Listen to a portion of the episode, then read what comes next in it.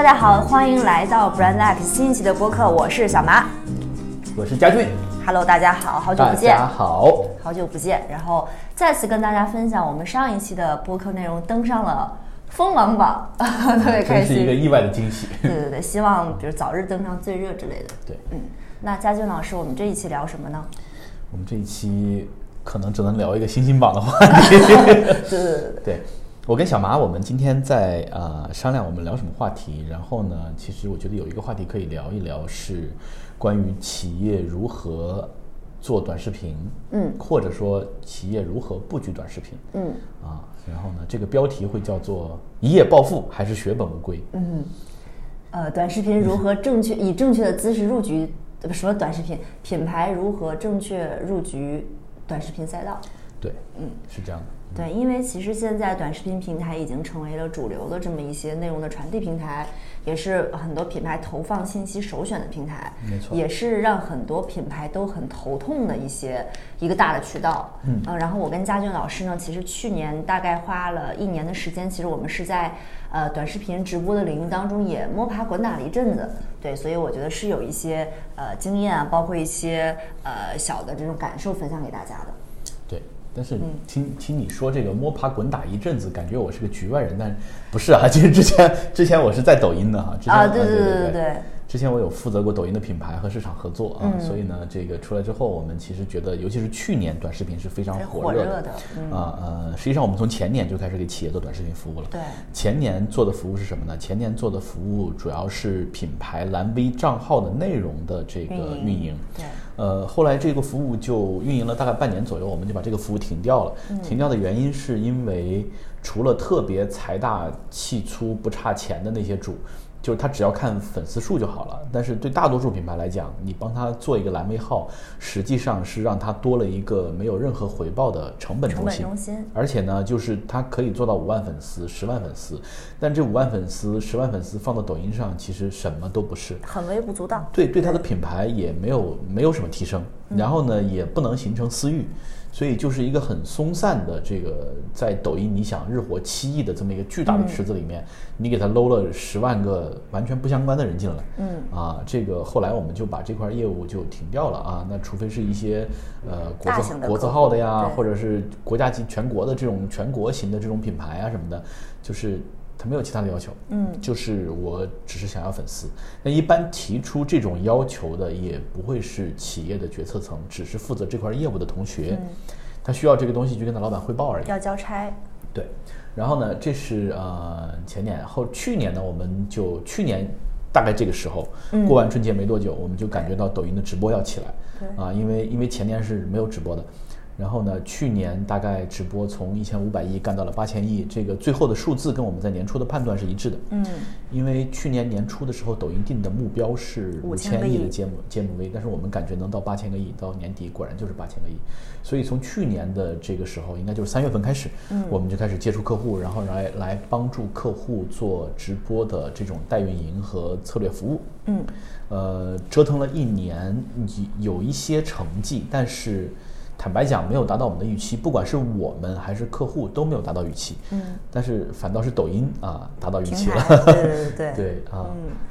但是在去年，无论是在呃整个的运营这一块儿，包括直播这块儿，我们发现这块儿的服务有一个问题，啊、抛却客户的层面来讲，从服务商的角度来看，它非常的重，而且它是就是客户永远都不能指望这个问题可以通过多招几家 agency 可以帮我解决，除非是财大气粗的巨型品牌，那我就不断的去养着，因为我有的时候像很多品牌入局直播或者短视频，只是觉得这坑我得先占上，对我我不能没有。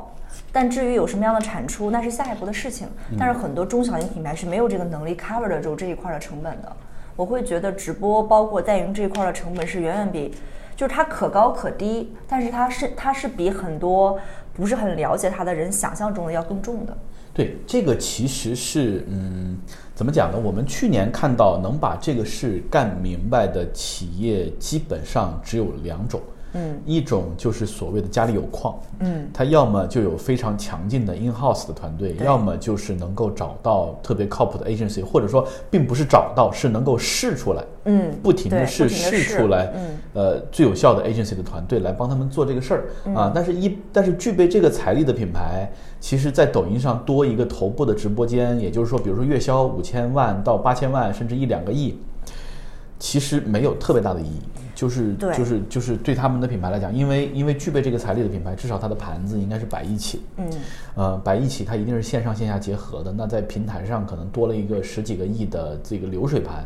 但是而且它会，它很有可能会挤压线下的份额。对，它会对它会对线下造成一个分流，而且会对它的供应链形成压力。对，非常大。因为因为直播的供应链是要这个你的你的这个要要要 SKU 叫窄而深，嗯，就是你要做好，比如说我一单能够卖一万件的准备。它因为它是打爆品的思路，就是它不是说像我们去啊、超市啊，或者说普通传统的店铺，就是我要大而广，所以我要把品类做扎实。对抖音走的不是这个路子。对，对线下的这个很多很多线下的这种，尤其是跟快销或者跟零售相关的，它线下的库存要求是，呃，SKU 很宽，但是库存很浅。嗯，对，这个就跟线上就是完全不是一个完全路子。不一样对但是呢，你倒回来说，其实线上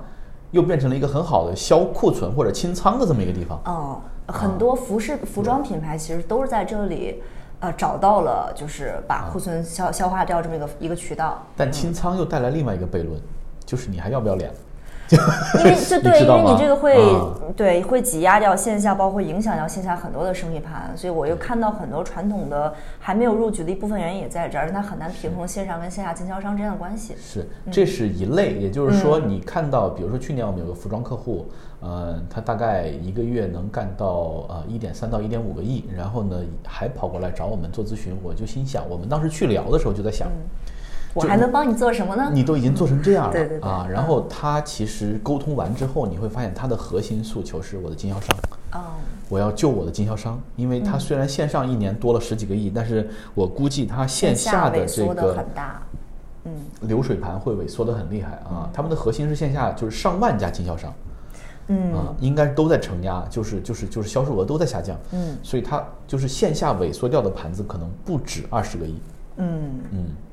而且而且他们也发动了一波这个特别忠诚的经销商来线上做直播，嗯。然后你发现生还率大概就在百分之五左右，就是有百分之五是能挣钱的。对啊。因为你看，其实去年抖音特别盛产一夜暴富的故事，你会嗯。在各个渠道都听到说，啊、谁谁谁单场 GMV 过千万、过亿，甚至比如某某达人一场呃专场能怎么怎么样，怎么怎么样，就是它传说不断。嗯。但其实我们深入其中之后，我上一篇文章也写到，就是你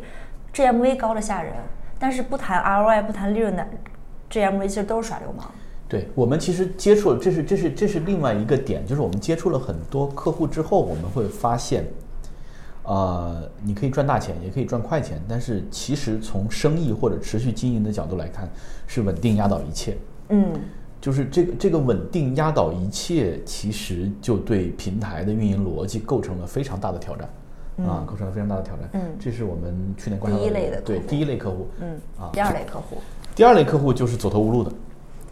就是孤注一掷，我就只能干这个了啊！就是我再干不明白，我就要挂掉了。呃，这个其实也很典型。我们之前在北京接触过一家客户啊，做这个中国风的女装的。嗯他们呃，我不知道现在啊，但是至少去年是在整个抖音的服装类目是排到前五。呃，之前其实就是一个嗯，可能比如说一二线城市的这种 City Girl 都没听过的品牌。嗯他们在全国大概有六七十家线下店，六七十家线下店一年的营业额可能也就是呃一个多亿、两个亿这样子。然后疫情来了之后，这一点点生意的基本盘就迅速被摧毁了。然后呢他们就只在北京还剩了一个总部公司，以及数不清的这种劳动合同的纠纷啊、库存啊什么的。嗯，就老板带着老板娘两个人就开始在公司的总部做直播播，嗯做直播，然后后来基本上好的时候，一个月可能能干到三五个亿，嗯，这就 挺可怕的了啊！就已经啊，不是一个月，是一一年，大概能做出来，对哦，能做出来三五个亿啊！所以呢，那就是，而且他发现这种成本可能比线下的成本要低一些，一些就你不用养那么多人啊，对，但是你有退货成本什么的，但这也正常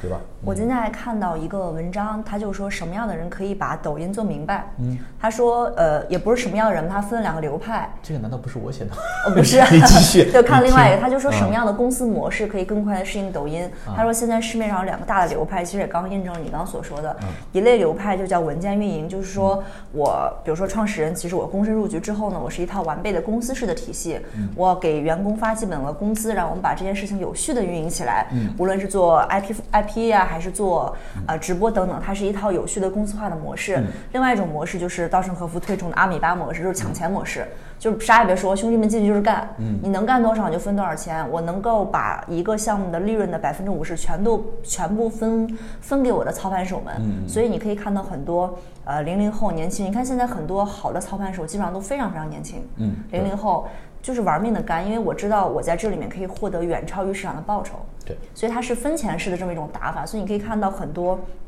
我们接触到很多做抖音的人，就会发现，温温吞吞的正规军是不行的，嗯，得是这种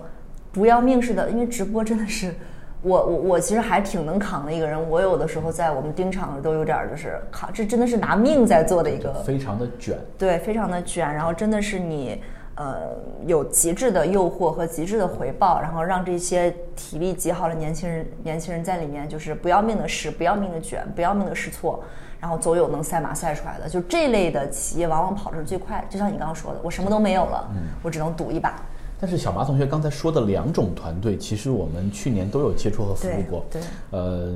包括一些兄弟公司，其中有一家就是去年大概从三月份开始下场，然后就是第一种小马说的第一种形式，创始人躬身入局。嗯，然后呢，就整个全勤组了一个四十人的团队，嗯扑在这个事情上。他们去年其实成绩应该是非常可观的。去年到十二月底的时候，我们盘了一下，大概干了接近七个亿的 GMV，嗯，就已经很厉害了。但是他付出的代价就是，这两个创始人没有哪一天是凌晨四点以前回过家的，，就是扎在里面出不来。而且就是他还找不到可以替代的人。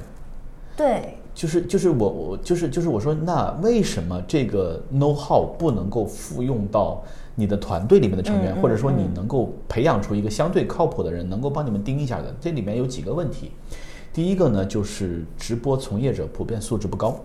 对，就是就是就是你很难找到啊二幺幺九八五，就是啊、就是或者说你找到二幺幺九八五，他也不愿意干这个体力活儿。对，就是啊你有能力错配的问题。就是其实我原来也觉得，我刚入局的时候，我也会有偏见，因为袁老师知道我一度是不太想做这件事儿的，因为我会觉得在我的认知范围的这个事儿，它嗯感觉不是很。不是很不是很高级，也不能说高级吧，就是它是一个感觉特别的粗暴的这么一件事情。但我我入局之后发现这件事情对于一个人的综合能力要求非常高，对极高。对，因为因为我们去跟这个团队沟通的时候，他们说的是，就是你每一场的这个人货场哪一个环节没搭上，这个事儿就有可能这一场就凉凉。所谓他们的凉凉，就是这一场可能就只能卖个一两百万。啊，嗯因为因为好的时候你可能卖一两千万，对吧？那那这个就是你的人货场和现场的运营没有做好。嗯那现场的运营是什么呢？就是我们也交流过，你比如说著名的什么朋友，对吧？那个直播间在他们看起来是没有运营的，他只是因为流量大而已。所谓的没有运营，是他所有的货是排好了节奏的，也就是说我就定好了，对，八点零五上这个，八点十分上这个，八点十五上这个，就是它是排好了的，并没有任何的调整和变化。但是他们的直播间是，呃，如果今天哪一款货卖得好，我后面就要不断的返场。它是随时迭代跟测试的。对，他会把所有的这个准备的这个货品先都过一遍，然后呢，你发现有好的，啊、你就可能要不断的返场。如果不断的返场效果不断的好，他可能就不休息。嗯，就是你原定计划八个小时的直播，就可能会拉到十三个小时。嗯，然后你还要加上复盘，还有种种七七八八的，对吧？这个事儿就就变得无休无止啊，就是大家如果了解直播人，肯定都知道，其实，在直播过程当中的它它的流量的变化是分钟级的。对，你比如像我们投很多投手投小红书呃小红书啊或者微博、微信这种平台，它是有一个时间反馈的，比如我投出去至少有几个小时是最短的了，再到一天。抖音不是，抖音的流量反馈是分钟级别的，所以就意味着你要在整个这个直播过程当中的每一分钟都要高度集中，高度的去观察数据的反馈跟用户的反馈，并且同时能够在如此高强度跟高密度时间当中做出最迅速的策略调整。比如说你你下一款上这个跟下一款上那个可能结果截然不同。对所以这个事儿其实还真的是综合能力要求蛮高的。对，还有一种就是就是除了这种大团队作战的哈，嗯，还有一种就是刚才小麻说的这个阿米巴的模式。对阿米巴的模式其实嗯，第一它依然是非常考验这个团队，不光是体力，还有智力。对，就是还有复盘和迭代能力。当然了，当然，它要非常非常快。对，然后呢，所以那一个团队执行力又很强，然后这个学习能力又非常强，然后这个这个这个拼复盘能力也很强，迭代能力也很强，就是这样的团队，原则上他干什么都 OK 的。但是对对对对啊但是阿米巴团队也有一个问题，就是他提到说一千万利润是一个坎儿，就是大家搏到一个顶的时候，其实如果没有系统规划运营，大家就开始陷入到，因为新人跟老人的利润分配是永远都不会均衡的，嗯。尤其在于直播这种。对。当天晚上就见钱，然后你因为它是离钱非常非常近的，对就会也会有同样的问题，对，而且还有就是，嗯，还有一个问题就是我们在接触客户的时候，或者接触商家的时候，发现，嗯，这种大的普适性的类目，就是很容易形成内卷。嗯，就是有一些商家因为入局的早，比如说我们有做手工艺品的，比如说卖核雕啊、卖什么的这种的，嗯它其实最开始是很挣钱的，但当这个大的类目的客户都进来之后，你就发现谁也不挣钱了。但利润会被无限压低，就对对对对，大家一开始就开始变成拼出货，那这个生意就变得就他又很累又很辛苦，完了还不挣钱，就走个 GMV，这个就这是某种程度上我们观察到今年年初某音的流出商家已经超过了注册商家的原因，哦就是大家卷不动。因为直播真的很辛苦，啊就是很对于品牌来讲来讲，就是其实我有时候在想，品牌 in house 养一支直播团队这件事情，我是觉得真的有一点点不成立。因为就比如说我们服务过一些企业，他是想有这个有这个想法，我要在内部孵化一支 in house 的团队去做直播。嗯那他原来可能不是干这行的，但我希望他组建这个团队。但这就出现了一个问题，大家都拿一样的钱，对，因为直播不是说一个小时、两个小时，或者说饱和时八个小时，它是要连续不断的六到八个小时，甚至我们去年我们最疯狂的时候是日不落直播间，对就就是不停的这个事它就是创业，就是你不能对用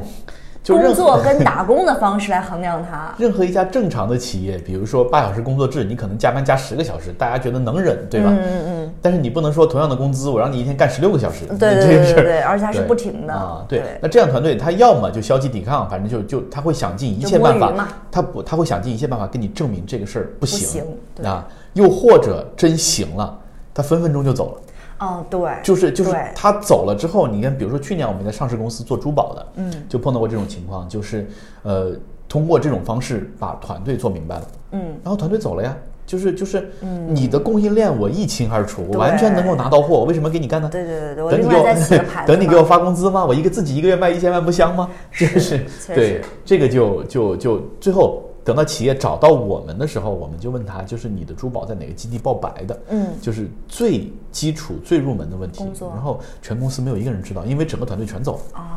哦，啊，就是是。就这就这就是吧对于品牌来讲是一个很大的挑战，我觉得。所以这个东西像是一个罗生门，就是大家 都很难啊。对，就是在在外面的人觉得哇，里面的人一夜暴富，然后在里面人觉得说，哎，我我我这个已经扎在里面了，我也出不来了。有的游击队，游击队也有这种情况，就是我们碰到很多游击队，就是呃两三个月可能干了四五千万的 GMV，然后呢就以为找到流量密码，然后这个时候再去试，他的本能就是扩大再生产，就是这套方法论我已经掌握了，然后我要复制嗯我要复制，我要扩张，然后一扩张，然后发现算法一变，对然后就就可能之前挣的钱就全部赔进去了，对啊，又或者是压货，又或者是干什么，对吧？你卖不掉，那就那就呃就会就这种死的很难看的也特别多。我不知道在我们的听众当中有没有在抖音形成消费习惯的消费者。其实你比较一下，你会发现，抖音电商现在对于店家的要求，基本上是市面上所有电商平台当中最严苛的。嗯这个是我们经过数次比对发现的，就是，呃，它小店的评分啊，包括它对于商家综合能力的要求非常高。小宇宙对这个提到这些嗯应该不会限流吧？不是竞品对吧？应该不是竞品的，应该不某音会。某红书蝴蝶号而且你知道，就是整个自己它的算法其实是非常，呃，非就是怎么样，非常完备，而且非常先进的，所以导致于它直播的，呃，很多限制啊等等，其实对于品牌来讲考验真的还挺大的。就是就是，而且它算法是它算法是随时迭代的，每个月都要啊迭代对对甚至对很多规则都在变化，对。就是就是就是这也是我们其实也碰过很多投资的团队，嗯，呃，投资人最后对这个事情的犹豫就在于你在这个平台上形成不了任何有效的累积。就是不论是你的客户、你的方法论，还是、当然你会有个团队，嗯嗯啊，但这个团队就是就是就是这种高消耗的这种团队的可持续性也是有问题的。对，就是它其实是一个，就大家其实更像是一个百米冲刺，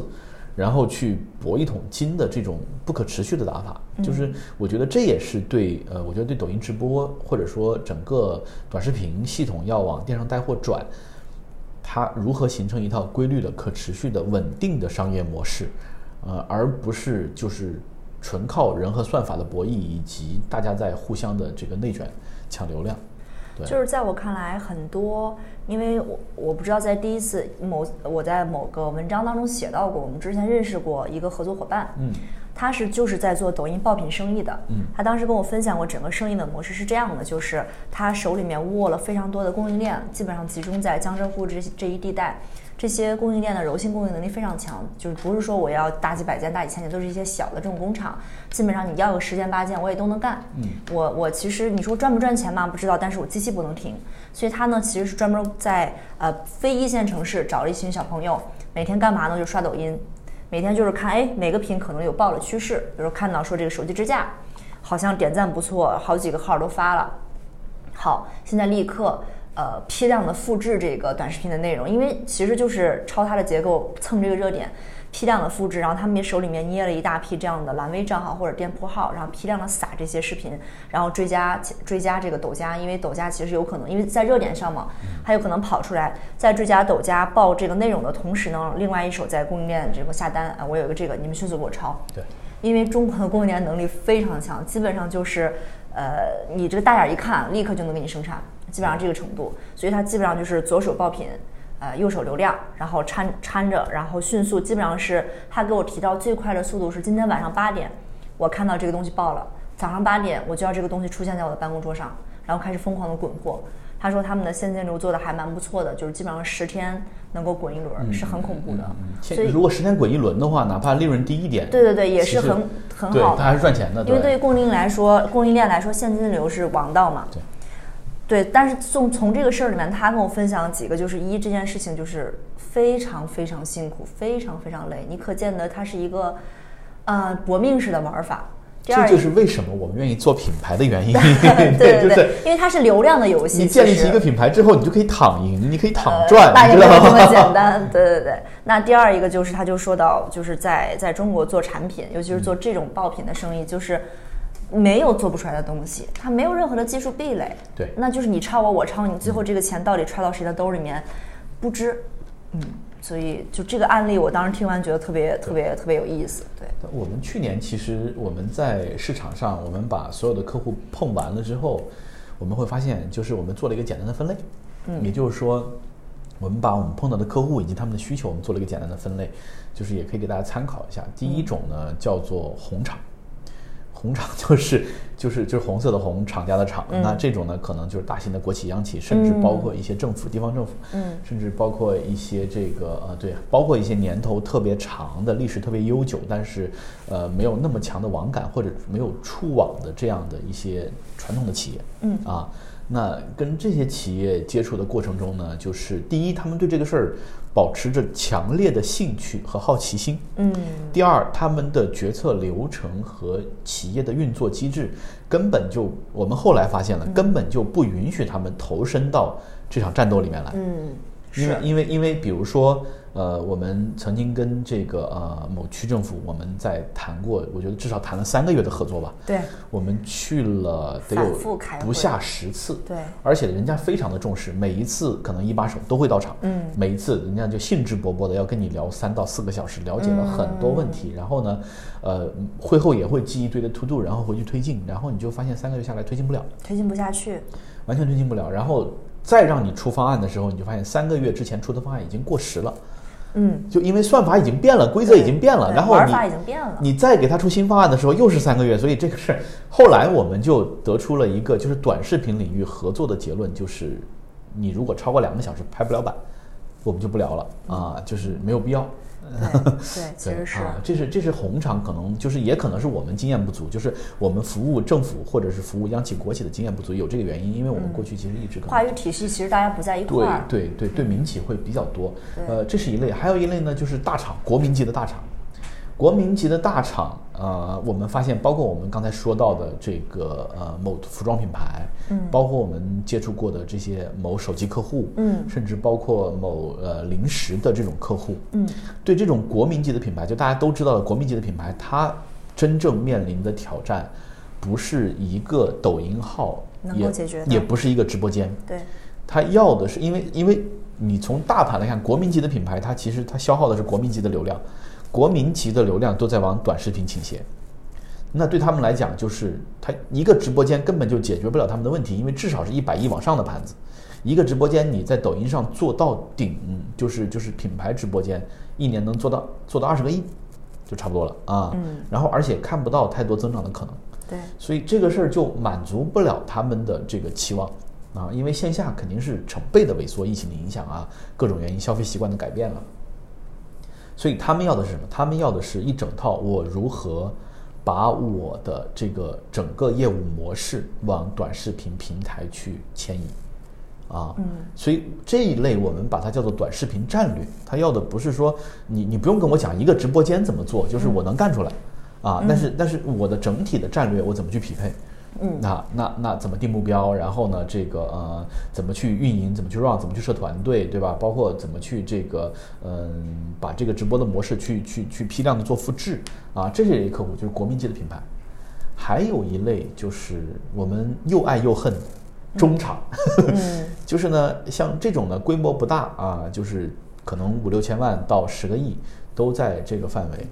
啊、这种好处就是他掏钱快，嗯，你只要搞决策流程短，对你只要搞定老板，没有那么多对比稿、乱七八糟的破事儿啊，就是就是干。然后呢，嗯，但是这一类企业碰到的问题就是，他往往他的核心人才和老板的注意力，不在这儿。他没有办法放到直播间上来。对，啊，就是就是他的这个注意力一定放在他业务的生死线上。你像去年我们其实接触过一些这样的客户，就是做外贸的啊，那加上疫情啊各种啊，对吧？就是就是外贸可能也会受到一定，有些行业受到一定的影响，有有些行业非常好，那他们就开始尝试着做国内，但是你会发现老板的所有的注意力和他团队最核心的人才放在两条线上，一个是生产，一个是外贸订单。嗯然后呢，能够匹配到直播或者是短视频上的人手就是财务、行政，就是就是这些选手。对呃，小姐姐们都很好看，但是，呃，财务和行政的同学原则上来讲都不是打仗的人，对，就是他对业务和钱没有那么敏感，他也没有那么狼性。嗯就大家谁不是找一份工作，对吧？岁月静好，相夫教子，凭什么 跟你是，这儿？这是我刚刚说的嘛，啊大家都拿一样的工资，我干嘛在这里面卷八个小时？对，对所以所以这个是好多我们看到最后不持续的原因啊。嗯呃，当然这一类客户如果他的经营状况再惨淡一点，他成功的可能就有了。就是 我原来的业务线条已经断掉了，我必须把这个事儿做成，不然我就死。就这件事事情，我们我们我们就是跟这些老板们的这个交手下来，我们会发现这件事情核心决策人不下场，对，他玩不转的。玩不转？对，因为因为这个事情是要付出巨大的时间成本，包括甚至体力成本，甚至所有的基本上你要 all in 在里面，这是一个一把梭哈的生意，成则成。因为对于大厂来讲，它可能只是我的一个新辟的渠道，成了它哎挺好，那那不成，我其实业务线在这儿呢。对于很多中小想要尝试的这些品牌们来讲，如果不一把梭哈，基本上你就是填人、填设备、填填空间，最后其实是血本无归。对，还有最后一类，其实就是最好玩的一类，就是小小 B，就是三、三五人成团，然后呢，这个呃，反正完全不需要成本，有什么成本？这种就是抽彩票了，我觉得。对，就大家抽彩票，反正我我输了，也就是输一输一包烟钱。然后呢，啊我要是起来了，或者是我能够赚起来，比如说它有一些小众的类目，你会发现它是赚钱的，它是挣钱的。你看去年我们就。因为有的时候会给那个非遗的课程，就是就是去给很多非遗传承人去上课，嗯，你就会发现，比如说有一些做金银器的，嗯在零基础，呃，这个就是完全不具备任何常识的情况下上手，他一个月也能干六七手。就是啊，对，然后当然更多的就是试了试干不起来，或者说不痛不痒，那我就我停掉也无所谓，对然后呢，什么时候想起来了，哎，我再干干，对，对吧？那这个其实就是我觉得是是一个大的基本盘是。啊，就是大的基本盘。对，但是就是很好玩的一点，就是构成这个基本盘的很多生意啊、产品，是很多我们意想不到的类目。嗯比方说我们去年呃也跟也是兄弟公司吧，嗯他们是做紫砂类目的，大家完全想象不到在紫砂这条赛道上嗯有多么多么的产生多么令人恐怖的 GMV，只是大家的注意力不在这儿。但紫砂就是 GM GMV 其实没有多恐怖，但是紫砂有一个非常有意思的特点，就是它是一个小众类目。小众类目就会导致什么呢？就会导致头部玩家，就是一旦你做到头部，你就能控制货源。嗯，一旦你控制了货源，别人就没法卷你。是，就是 就他没有办法给你打价格战，价格战，因为你能出货，所有的货都在你这儿，所以呢，那这是我们看到的，就是真的你能够，呃，锁住了货源之后能够挣大钱的这么一个类目，就是它的这个没有大工业化到就是产能无穷无尽的地步，或者说就是就是供应链还没有反应过来。啊，对，对所以所以他其实靠这个挣钱。你看为什么紫砂能挣钱，核雕不挣钱，就是因为核雕产产能太低了。产能太大了，哦就是就是你锁不死，哦，就是就是就是一旦发现你挣钱，那那就像都跟上是吧就像刚才我们说的，就是你比如说做珠宝的，我一旦干明白了，我为什么要在你这儿干呢？嗯，啊，是，就是就是你如果比如说你做黄金首饰也好，做财宝也好，你往深圳水贝一走，啊，水贝我记得就方圆一平方公里大概占了全世界百分之七十五的黄金加工，要什么东西没有？嗯，我非缺你这个品牌吗？真的是，对。对，所所以就是我们刚刚其实是分享了我们去年跟市场上的一些客户的啊、无论是我们自己一些小的感受，还是一些经验等等的。那其实再回到今年，其实我跟蔡军老师今年在年初的时候都不约而同一个感觉，就是我们发现其实抖音的火热程度是在往下行走的，就是这是一个当然这是一个必然的趋势了，因为对吧？去年其实是。啊、刚刚起步嘛，但是我但我我自己会觉得这是一个很好的机会，因为也不能说是一个很好的机会吧，我觉得这是一个回归正常、回归平均线的一个一个一个一个一个情况，而且其实这个时候，嗯，就是经常很多人说我们说来到了精细化运营的时代，其实来到了长线的这么一个一个一个一个时机，但但在这里，其实我们也想探讨一个新的问题，就是那在这个时候，品牌还要不要入局短视频？我觉得我觉得还是要的呀，因为嗯。毕竟我们现在依然处在一个叫做短视频时代，但是嗯。就是啊、不要抱着一夜暴富的梦想去干这个事情，啊、就是它还是值得去做尝试的，而且有一些地方其实是有惊喜的。嗯，啊，有些地方其实说不定是有惊喜的，就比如说在内容上，啊，但我我个人建议就是，比如说啊、初创的品牌或者说发展不是很成熟的品牌，其实做内容要远比搞流量，呃，回报更高。因为这个时候你要扎进去说我我哎我听说直播挣钱，我现在什么都没有，我我搏一把直播这个事情是很危险的，很容易把你的供应链搞垮。哎，说到这个是这个点，我突然最近有个想法，就是关于个人品牌，因为我身边其实有很多同学，包括企业家，开始想打造个人品牌。嗯，那这个事情就是放在抖音上有一个最大的优势，就是就是你不用在抖音上在意你的个人形象，它不重要。就是你在抖音上扔出去的所有的内容全部是消耗品，就是就是它可以有效也可以无效，无效你就删掉啊，有效你就保留。但是呃，你比如说，当你回到一些要注重个人形象的平台，比如说小红书，比如说视频号，啊，你你在抖音上这个地狱里面滚过一轮之后，你回到这个阳光明媚的人间的时候，你会发现其实，嗯，是会有这种某种程度上的优势的，就是内容的敏感啊什么的，嗯，你知道吗？那你知道吗？嗯就是因为去年也是很多就是这种知识付费的这种大 IP 的神话传说，那个因为那个一夜暴富是没有成本的，嗯，这种东西就是老师个人的 IP，你你相信大家听我们播客的很多人也会刷到各种各样的这种所谓的创始人啊，或者什么什么什么团长啊，什么什么，就是，哎，我我有时候刷到这种东西，我就会觉得说，哎呦，真的是磨刀霍霍想韭菜，真的是，嗯，但是你会发现，你看，呃，比如说抖音，它就是一个全新的流量池，实际上它带动了很多，怎么讲呢？就是过去不触网的人，进入到了这个呃这个这个这个大的公寓流量池里面。嗯，所以你会发现知识付费的平台，你比如像得到啊，像这些，它其实跑了几年之后，它已经跑不动了，是因为嗯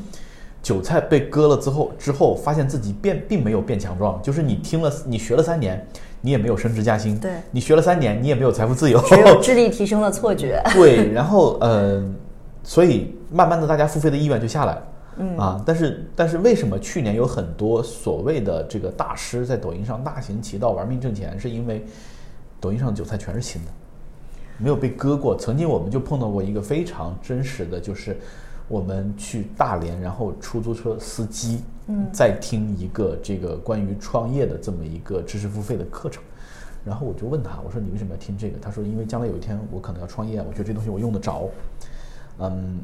就是我们所谓的新韭菜，就是他还没有被得到割过，因为得到离他太远了，你知道吧？抖音离他很近。但我觉得还有一个因素，是嗯因为之前的知识付费平台，它其实也是好歹是有点门槛的。但是抖音上的大部分的知识付费其实就是简单粗暴，做我就归为一类，什么样的人在抖音上做知识付费可以赚钱呢？就是教你怎么赚钱。啊，是这样的。对，就或者说我跟你讲怎么创业，对，就是这一种就是对嗯你跟他讲什么，讲品牌、讲营销，这种大概率是收割不了这种韭菜，因为这种韭菜已经还是有点理智的，因为我知道我不可能听完你袁老师一堂课，我就可以成才成人。但是你说我三天教你怎么怎么样，这种课就是会源源不断的，因为人性嘛。现在还是这样，现在还是这样的确实还是这样的，对。对，然后啊、呃那我觉得，比如说二二年的趋势，嗯就第一呢，就是短视频依然是标配，而且还是有很多企业就是没来及下场的。因为我印象非常深刻的是，去年应该是十月份，十月底就已经是就怎么讲，就短视频已经是就是就是已经是非常成熟的，发展到非常成熟的一个阶段了。我去杭州上课，去杭州给那个量子大学就是就是去给他们讲课，然后来了两百个杭州及周边的企业家，嗯，